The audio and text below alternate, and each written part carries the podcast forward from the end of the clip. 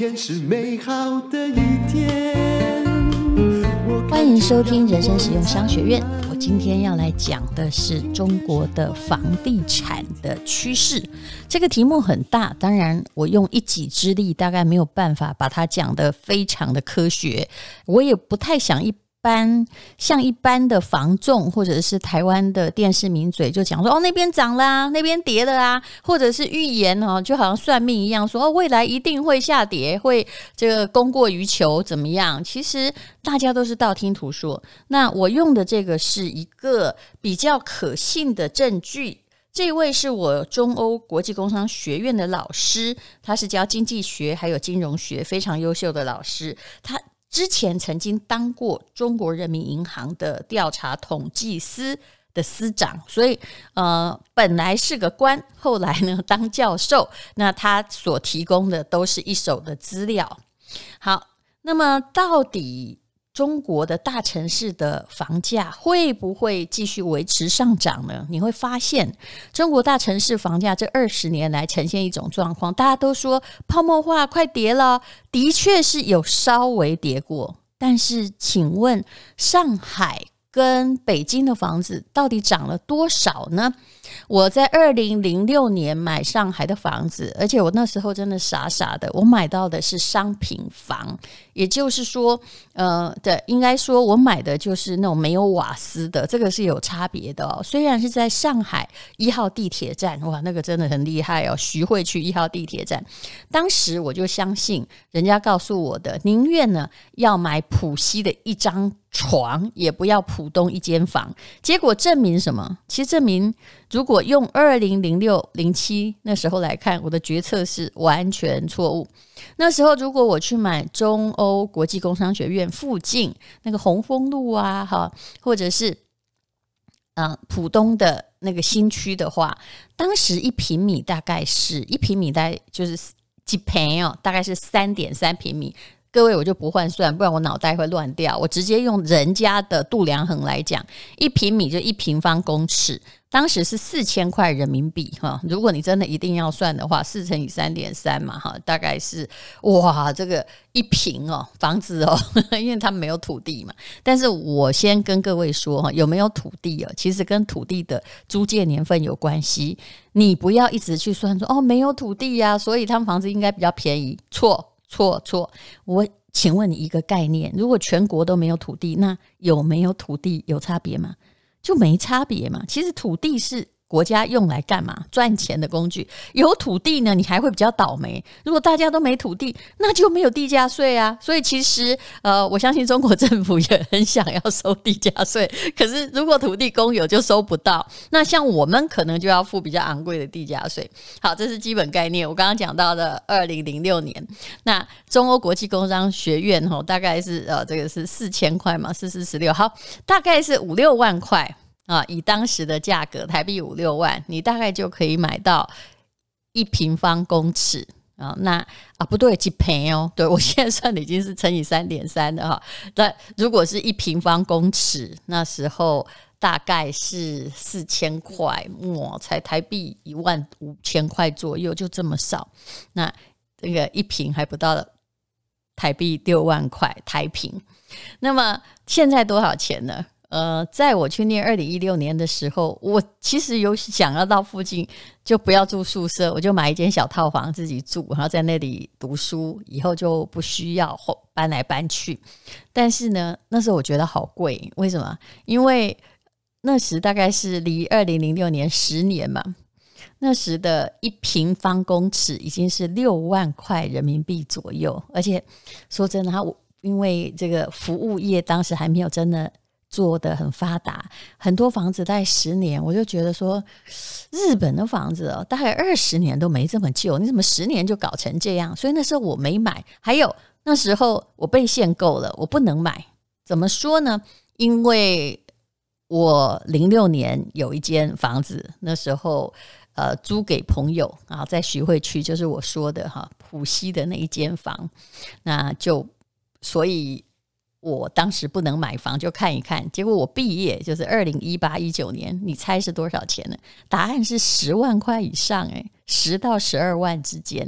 从四千块涨到了十二万，这是几倍啊？哇，这三十倍！好了，就反正没有发到财，就不用再追到沉没成本了。当然，浦西那个房子有赚到钱。我二零一六年左右开学不多久，我就把它卖掉了。后来我把它换了一个另外一个区的，就是住房，而不是这种商品房啊，就是不能通水电的啊。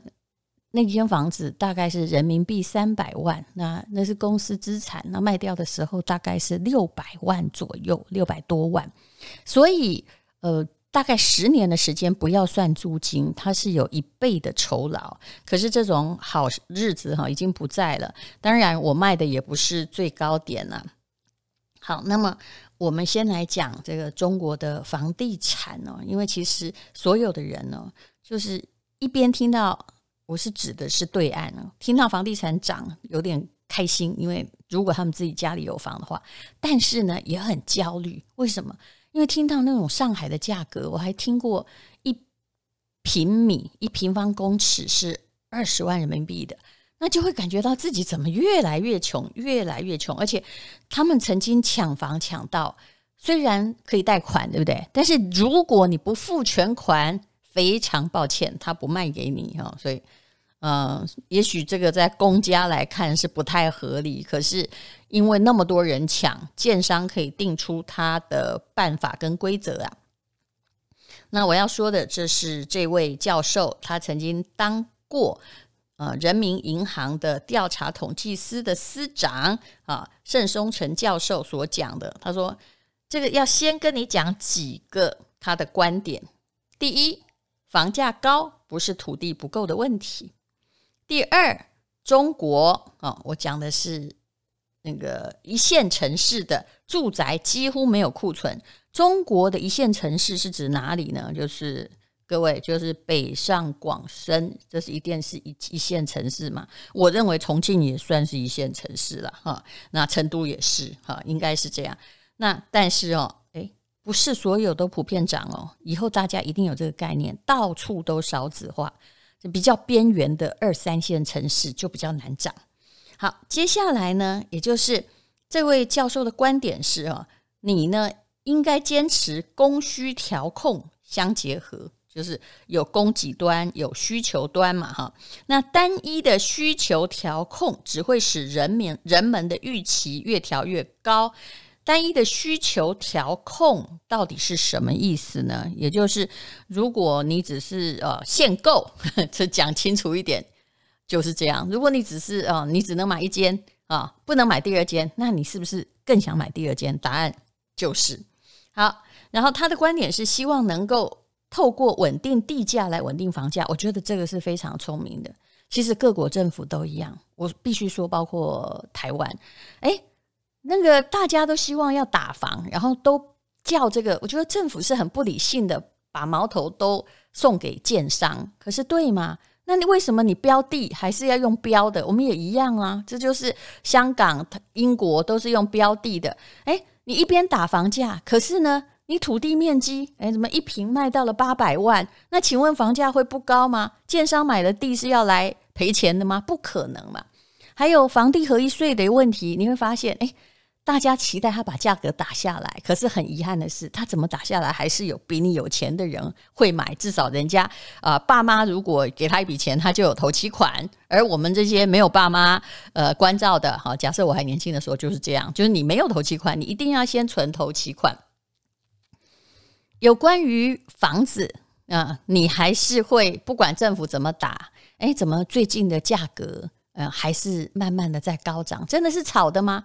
哎。啊，炒已经都要收那么重的税，为什么有钱人还去买呢？你有没有想过？第一就是怕通膨，第二就原物料的确和人力都在飞涨，而且在疫情期间啊，人力的施工的调控也很困难，成本就会加高。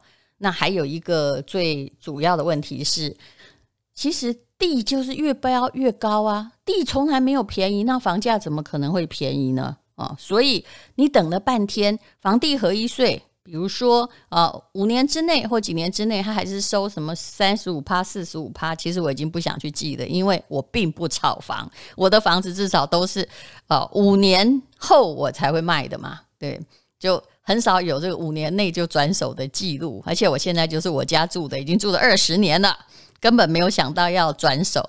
其实也卖不掉，因为这种格局 还只有我能够适应。好，那废话少说，也就是当你这个一百万哈，如果就是说呃一千一百万啊，就卖一千万买，你总共赚了一百万，那政府抽的税可能在短期交易会到高达四十五万哈。不管如何，就是这么高。那么涨价是谁拿去？谁在开心？是政府开心？拍卖的地越来越高，还是政府开心啊？那，请问他真的有加惠到买不起房子的人？没有，我都觉得其实政府应该要有一点良心，说是打房，其实真正在炒房的那个元凶到底是谁呢？还有呢，这台湾有一些教授或有一些这个网红，他们一直都在呃，就是好像是站在正义的一方，但是据。我想你去调查就知道谁买房买的最凶哈。那而且这个，如果你做房地产，你可能有拥有这跟建商杀价的权柄。那其实，哎，这个如果你不是政府官员，你也没有阳光法案。那我的意思就是说，大家诚实一点，对不对？如果你真心要这这个怪罪建商、怪罪打房，那你不要买，呃呃，那不要就是说。我觉得我们好多人哦，都是说一回事做一回事，包括电视上理财名嘴，我也知道有些人赔得乱七八糟，做什么赔什么，但是他在教你赚钱，为什么啊？那就算是叶佩文吧。好，那我没有特别特别指任何人了。好，那么最后一个这个呃概念，也就是说哈，就是当然啦，希望每一个人都可以买得起房，这也是中国的。普遍的大家的期望，可是目前在一线城市显然很远。对，每个人都会买得起房，但是很可能你有些人赚了老半天的钱，只能回家乡买。你家乡是四线城市，很偏远，你一定买得起。问题是你住在那里没有钱。好，那为什么中国的房价二十多年来持续上涨呢？接下来我就要用盛教授的话来讲了。他说呢，其实中国的房地产市场是从九八房改开始，就一九九八年了。因为九八房改之前都是由什么单位配房嘛，就是你也不能多要，你也买不了，然后不能够自由买卖啊。那开始涨的是哪里？你一定猜得到吗？就是上海啊。其实我的看法很简单，就是只要你住在这个城市，大家都想要在这个城市工作、做生意啊，或者住在这里很光彩，人一定会越来越多，这就叫做城乡差距。那么北京比上海晚涨五年。我二零零四年在北京主持一个节目，那时候一平方米呀才一万块。嗯、呃，当时发生了一件事情啊，否则我真的会有一间很大的北京房子。但是我那时候是觉得房仲是在骗我，所以我取消了交易。否则都已经签约，也都付钱了哈。那这个北京的房子啊，后来呢，就是这个追着上海涨上来。其实当然呢是。Number one 会先涨，然后是 Number two，就好像台北先涨之后，那你就会涨台中。我觉得这个是自然的趋势哦。那为什么呢？如果一个城市产业发展很好，那人口就会进来啊，然后就业的可能性或薪水比较高，人口就会进来。那当然还有其他考量，比如说医疗、教育啊，养老的条件比较好，这些核心城市。你想要祈祷它跌，它很难，因为就算它跌了，比你有钱的人一定会买。那么教授提供了什么样的标准呢？他说，像上海，它就是一个产业结构比较齐全。你要看那些什么是有发展潜力的城市，很简单，要看什么？看服务业。服务业呢，竟然在上海这种大都市。占那个 GDP 哈，就是他们国民所得的比重超过百分之七十。那所以有这个用新冠肺炎来看，你看上海，它在教育、医疗、安全、公共设施就是有优势啊，一下子什么都有了，都赶上来了。所以上海楼市吸引的不单单是上海的购买力，而且还是什么？就全国啊，对不对？你是去问全国的人，如果现在呃，上帝送你一间房子，你要哪里？我是指中国哈，你当然要上海啊。那如果我现在在问你说，上帝送你台湾一间房子，你要哪里啊？就是同样大小哦，就是大概一百一百平好了。你当然要台北啊，其他的你可能可以把台北这间房子卖掉，然后换时间。上海有两千五百万的常住人口，而它的土地面积其实不大。那包括呢，不能做开发的哈，有那个崇明岛啊，就占了这个上海的整个面积的这大上海区的大概六分之一左右。那么有一些地方涨得很凶，那是一定会涨。比如说深圳，它有一千七百万的常住人口，它土地面积还不到上海的三分之一呢，所以深圳最挤嘛。那么呃，北京呢比较大，北京整个区很大，大概有上海的将近到二点七倍哦。那么可是呢，哈，它的常住人口比上海少三百多万，但还是很多啦。哈。那么到底？北京房价高是什么问题？我们先来说，很多人说是不是土地不够呢？可是它明明比上海区大了二点五倍啊，二点七倍啊，其实不是，而是呢土地制度和政策的问题。就是我刚刚已经一开始就开始点题的，比如说土地制拍卖制度是学谁的？学香港的啊，我们也是学香港的。香港是学英国的，这叫什么？价高者得。其实，其实这个弄到最后，一定大家都是学香港嘛。那地价越拍越高，请问房价会不断上涨还是不断下跌？当然是上涨啊！啊，那很多人很喜欢用这个房屋周期来描写，尤其是在对岸。什么叫做周期？也就是说，他们认为房子有繁荣、衰退。萧条复苏，哈，像台湾大概每十年会走一个 round，是真的吗？哦，整个周期八年到十年有吗？我们当然也有高峰跟谷底啊，有上有下。那其实事实上，我觉得台湾到底有没有这种呃繁荣衰退、萧条复苏的周期？老实说，我觉得以台北来说也没有，平均它只是叫做涨得不太多或不太涨。你有看过它猛烈下跌？有可能只有在那个台海危机啊，射飞弹的那个时候，还有 SARS 的那一短短的时间呢。但是中国的房地产这二十年来，因为大家不断有钱，所以根本没有什么衰退萧条的期间。然后每一个人都一边诅咒说泡沫化，泡沫化。哎，我真的听了十几年了，从我买上海的时候就听了十几年了，到现在有泡沫化吗？唉，就算连我被我诅咒过的海南岛，因为我一向不喜欢度假的岛屿，我觉得那个不是刚性需求。其实因为中国的人很多，海南岛基本上呢也没跌，而且最近海南海南岛可能又要等于是变成另外一个国家，因为它要成立一个呃贸易区，以后呃就算你是中国人，你去海南岛，你就等于是出国，然后它的税会变得不一样。中国的房价其实这二十年来是很奇特的，很多城市一直在波段式的上升，平稳或下跌的时候有，但是非常少。下跌的时间很短，跌的幅度很小，下跌后报复性上涨很快。各位啊，像不像台湾？我觉得台湾台北也是这个样子的耶。嗯，那为什么二十年来中国房地产始终在涨价？现在呢，到疫情他们也是在涨呢。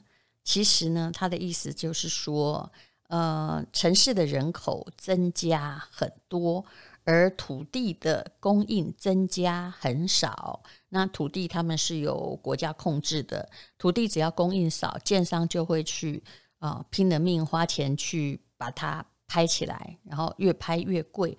这当然是，这本来就是这样的啊。所以这位盛教授说。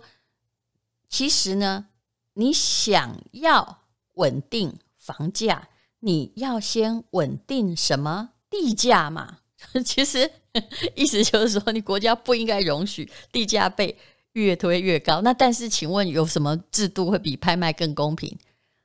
好像没有诶，不然你很可能哦，就算看啊，建商提出哪一个 plan 绿化比较好，什么比较好，都可能，因为价格就是个数字，它比较不太可能作假或者是图利私人，但是其他的都有可能。好，那么其实呢，这个以中国而言呢，大城市的土地成本占。住房的价格比例是百分之四四十左右啦，大概就是，嗯，呃，这是中国的算法。那台湾是多少？我不知道。但是如果你要去看房价上涨，与其像一只就是说，因为你没房子，然后你就一直都在觉得说有钱人很可恶啊，你还不如去用理性的去分析，到底为什么房价会上涨，发生了什么事情？其实任何问题都是供需。失调的问题，当然也有投资跟投机的问题。那么，也许呃，我从对岸来看哈，就不要讲到台湾。我觉得这个大家这个基本教义派比较不会作狂。那么，北京、上海这些房价高的城市不缺土地，那为什么不增加住宅的土地供应呢？啊，这当然是他们国家政策的某一个问题啊。所以，其实。跟 全世界所有地方一样，跟香港也一样，就是越精华的地带，就是房价当然是土地越拍越高，房价就是越来越高啊。那现在呢，你也不要一直说人家会泡沫化，不要人云亦云。我呢发现有些电视名嘴说中国会泡沫化的，根本没有到过大陆，也不知道人家进展到什么状况。其实一线城市的住宅几乎没有库存。比如说北上广深，新房都要摇号出来呢，就会卖掉啊！不管只要他敢卖多少钱，然后国家最有趣是规定限价，也就是说规定大家说，哎，一定要用，比如说你想要卖到十万，那你可能一定要说，哦，不行，一定要有五万的房子，那建商就开始。做一些表面功夫，嘿，对啊，他有五万，就那一间嘛，你运气好你就摇到，但是那一间，你相信我，一定是在最没有人要的那一间哈。我们是四楼，他们大概是一楼跟顶楼哈，这是在中国的状况。好，所以呢，谈到了限购或者是限价，事实上这做的都是调控的表面功夫。那么中国到底？是不是也是投机炒房的人推高了房价呢？啊，今天我要把这个问题讲完。嗯，投机跟炒房呢都有，但是如果没有人买，房子不会越卖越贵的话，那为什么要投机？为什么要炒房？所以答案非常的有趣，直接拿数字出来啊！一线城市北上广深啊，他们的住房空置率呢是下降，也就是空房越来越少了。啊，他们啊，比如说二零一七年是十六点八，二零一一年呢就变成十五点多了。可是城市的空置率也有人在上升，是谁？二线城市和三线城市大概都到两成哦。哦，也就是那个空置的很可能就是投资房，所以现在没有在干嘛嘛，对不对？那但是呢，对房地产而言，啊，盛教授说。投资和投机是很难分的。那么，呃，只要是华人哈，都希望居有定所。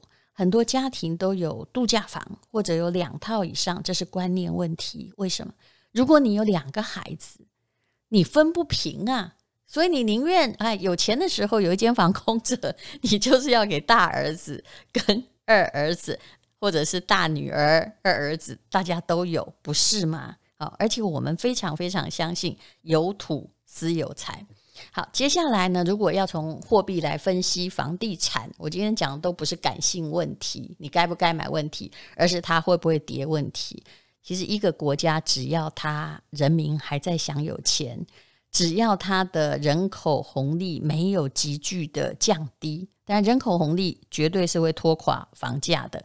但是不会那么快，因为呃，我们这些老人也不会挂点的那么快嘛，年轻人也不会。虽然出生率低，但那个都是呃一二十年之后你才会看见的事情。所以，其实目前中国的房价，一线城市还是控制不住，二线城市、三线城市基本上虽然是有。控制率，有些人在投机，但是问题也还不是很大。比较危险的可能就是四线，或者是有一些城市，嗯，以前呢就在比如说蒙古或哪里，就是你想要造一个城或造一个科技新区，但是后来没有造成的时候，那房价就会跌很多。为什么？因为那里没有办法就业。到处都是变成一个蚊子城，只要它是一个蚊子城，那么呃，其实它通常就是在比较遥远的地区。基本上，总而言之啦，其实世界上的房地产都一样。今天只是从中国来讲，一如果土地不断的涨价，政府不断的让它叠高，房子就会越来越贵，谁都挡不了。那二是一线城市。的房价刚开始也许跟第二名的一样，可是后来一定会拉开。比如说三十年前台北的房子，其实跟高雄价格并没有差到现在这么多哦，啊，所以还是跟这个城市的经济实力还是有问题。那第三呢，我还是有一个建议，也就是。偏乡，除非你真的有用到，否则就算它盖得太美丽，如果人们没有办法住在那里赚钱，拜托你不要买。好，我刚刚讲的是中国，也就是对岸的房子的问题。那不要跟大家一直在那边讲泡沫化，对，会有地方泡沫化，就是那些蚊子城市或者是三四线城市危险比较高，但是一线城市，哎呀。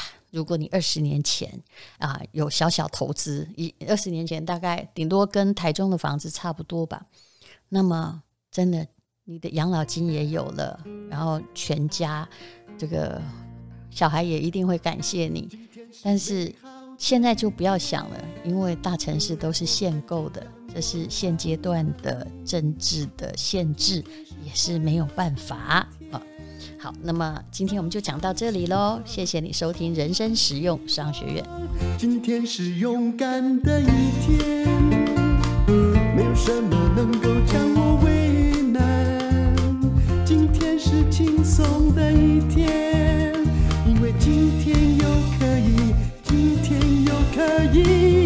为今